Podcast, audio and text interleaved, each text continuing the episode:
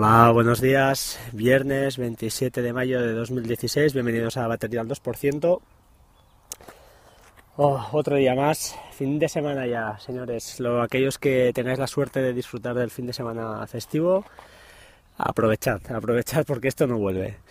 Eh, bueno, ha sido. Cada vez cuesta más. Eh, eh, cuesta más buscar cosas que puedan ser interesantes que no hayan dicho los demás, que, porque además, como os, digo, os digo siempre, no, no me considero experto en nada, ni mucho menos, simplemente un usuario que, que intenta mantenerse un poquito informado, pero no tengo ni la fuerza, ni la dialéctica, ni la sabiduría de, de algunos que corren por aquí.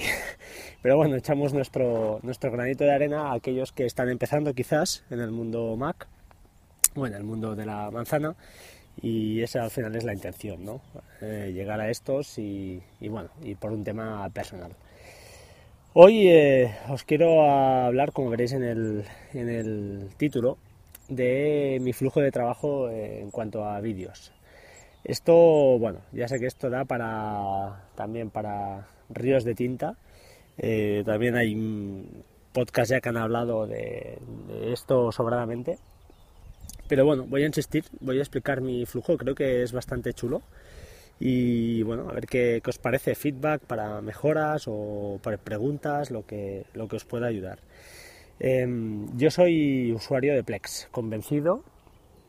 Eh, tengo Kodi, Kodi también incluso instalado en el, en el móvil, sin jailbreak, aquel que, que diga que no es posible, pues se puede, usando un poquito de, bueno, buscando y usando Xcode, eh, bueno, se puede hacer.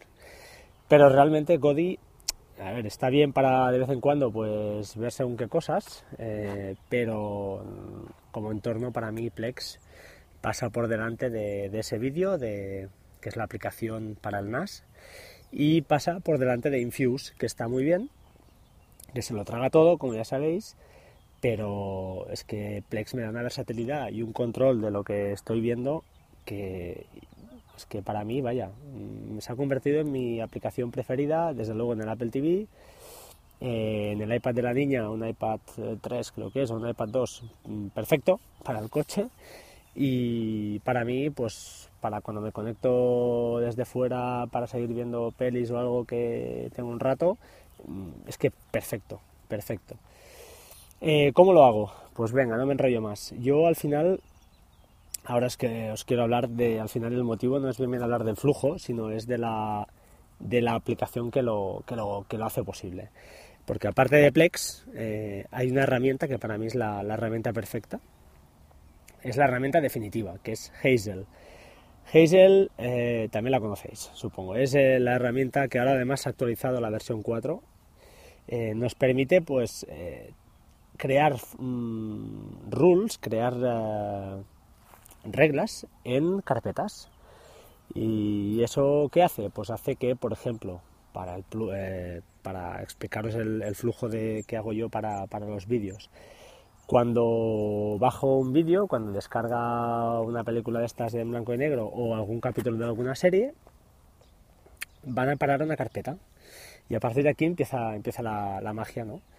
¿Qué hacemos? Pues bueno, en primer lugar, eh, eh, lo que hace Hazel es sacar ese fichero de la carpeta, si está contenido, en una carpeta, lo saca a la raíz, lo limpia, luego hay otra, otra regla que limpia ese nombre, borra, por ejemplo, caracteres del tipo 720p, 1080p, eh, caracteres que no, más o menos reconocidos, los, los saca. A continuación, eso lo hace mediante una regla de Hazel pura y dura o puedes utilizar una aplicación de terceros como Better Finder, Rename. Se puede usar también, que corra un, snippet de estos y, se, lo, se, lo, cargue. A continuación, ¿qué hacemos? Movemos ese fichero a otra carpeta que lo que hará será mediante una aplicación que se llama Media Info y que corre no en versión eh, ventana, sino en versión comando, línea de comandos, y a través de Hazel siempre corriendo mediante un script lo que hace es mirar el tiempo y el tamaño, perdón, el tiempo, eh, la duración de, ese, de, ese, de esa película o de ese vídeo. A partir de ahí, según la duración, le estimo que es una película o le estimo que es un capítulo de serie. ¿A veces hay algún error? Sí, pero normalmente, vaya, muy, muy poquitas veces me ha fallado. Entonces, ¿qué hago? Porque además si falla hay, hay un arreglo ahí, se, arregla solo, pero bueno, ahora, os lo cuento. Una vez separa las películas de las series, lo coloca, las coloca en una carpeta u otra, y a partir de esa carpeta lo que hace es, mediante FileBoot, siempre mediante línea de comandos, no el FileBoot que conocéis de ventana, renombra estos ficheros. Va a internet, busca, solo que se parezca un poquito el nombre, pues ya, ya renombra bien. Una vez renombrado, ¿qué hace? Pues bueno, hay varias opciones aquí. Si es una versión original y hay que pues, descargar subtítulos, los descarga, FileBoot se ocupa de ello. Y si no, los mueve directamente a una carpeta que es la que está vigilando iFlix y iFlix se dedica a transcodificar eh, el vídeo de MKV a MP4, siempre, eh, perdón, a M4V. Siempre lo hago así. ¿Por qué? Pues bueno, para evitar eh, después esfuerzos eh, añadidos del procesador. Aunque esto mmm, habría que cogerlo entre pinzas eh, porque ¿qué pasa? Si hay clientes que se conectan y no son, no consumen desde un dispositivo Apple, pues hay que, hay que transcodificar. Em, bueno, esto una vez codificado, sigo con el flujo, disculpad, una vez codificado, este fichero se coloca en otra carpeta, que es la carpeta final. Y en esta carpeta lo que hacemos es mover. ¿Y quién se ocupa de mover? Hazel. Hazel se ocupa de ver si es una serie, si es una película, lo mueve a la carpeta de películas en la subcarpeta que toque, es decir, crearía una carpeta para la película X, entre paréntesis, el año, y lo movería allí, este es muy fácil, y para una serie lo mueve a la carpeta que toca, a la serie que toca. Eh, perdón, a la temporada que toca, a la serie que toca y la temporada que toca. Que no existe, lo crea. Con lo cual es eh, brutal. Es perfecto porque el flujo es ah, casi casi automático. Yo no aconsejo automatizar todo al 100% porque perdemos el control y después tenemos sorpresas. Y como comentarios, pues fijaos que eh, a iFlix tenemos alternativas, podría ser Eevee, yo he usado las dos. Eevee tiene una ventaja respecto a iFlix que es mucho más configurable y una cosa que tiene, que si le arrastras, si en una carpeta le metes el fichero y, y allí están los ficheros de subtítulos, los coge directamente. Es decir, no tienes que hacer nada. En cambio, iFlix allí patina. Yo ahora ya no uso ese, ya no bajo los subtítulos mediante Fileboot. Normalmente cuando hay subtítulos intento ya que estén integrados y si no, lo que hago, como es muy poca cosa la que estoy ahora consumiendo en versión original, por desgracia, por tiempo y por porque mira, porque va así la cosa, lo que hago es añadirlos a mano a iFlix. Es un poco más rollo, es verdad, pero bueno, si no queréis esto, se usa Eevee y sin problema.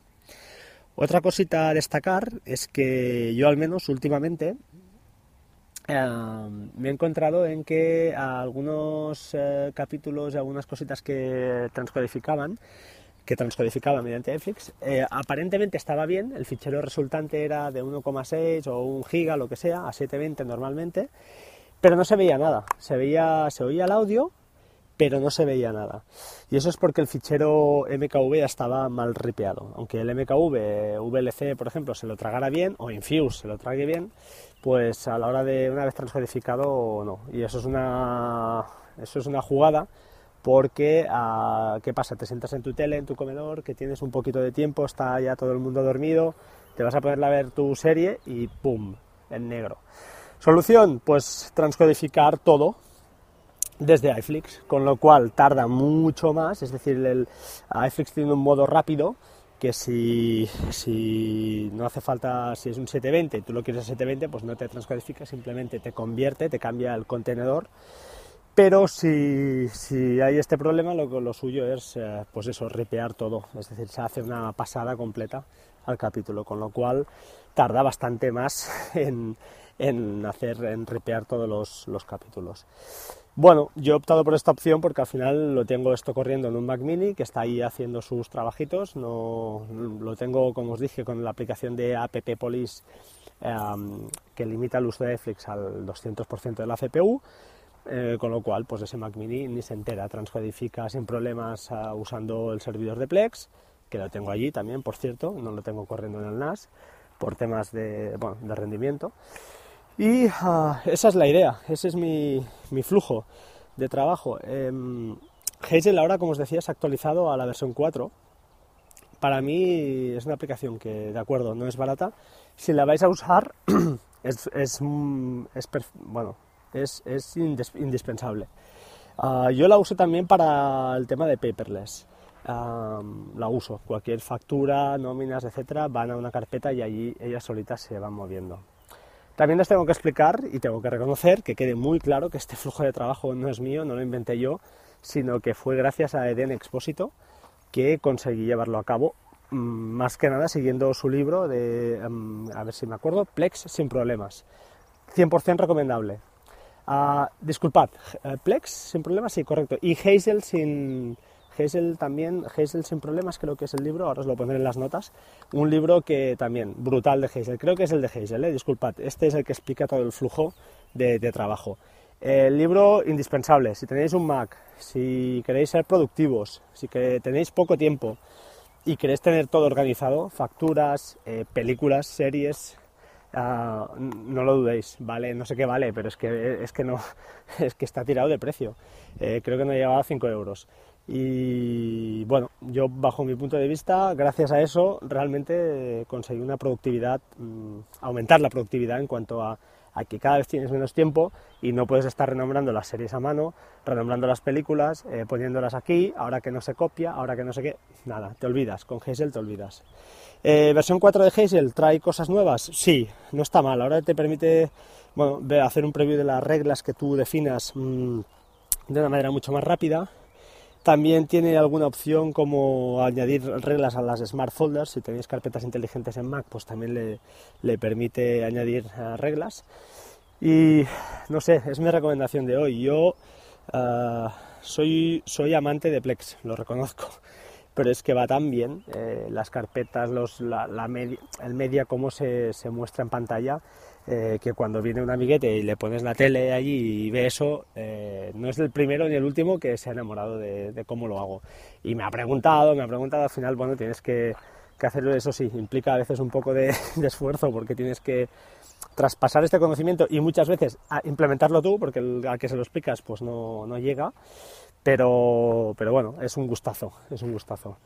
Eh, nada más, creo que por hoy, que disfrutéis el fin de semana que a ver si nos vemos lunes. Estoy estudiando la posibilidad de, en vez de publicar diariamente, publicar tres días a la semana, para, porque lo que tengo claro es que no quiero hacer un, un daily sin contenido. Eh, al final, y ni repetido, porque al final si hablamos todos de las novedades que trae macOS que o de las novedades de tal aplicación, que al final se comenta en 10 podcasts distintos, pues tampoco tiene mucho sentido. Eh, entonces, publicar por publicar no, lo haré. De momento tengo material, pero bueno, lo estoy, lo estoy estudiando.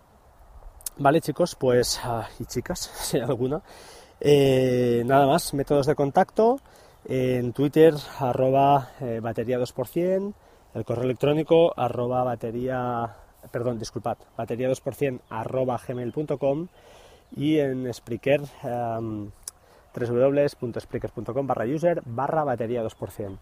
Eh, no voy a insistir mucho, eh, tampoco, pero si me echáis alguna reseña, perfecto, me haréis más visible. Como siempre, gracias a todos, un abrazo y José Manuel, buenas vacaciones. Un saludo, hasta pronto.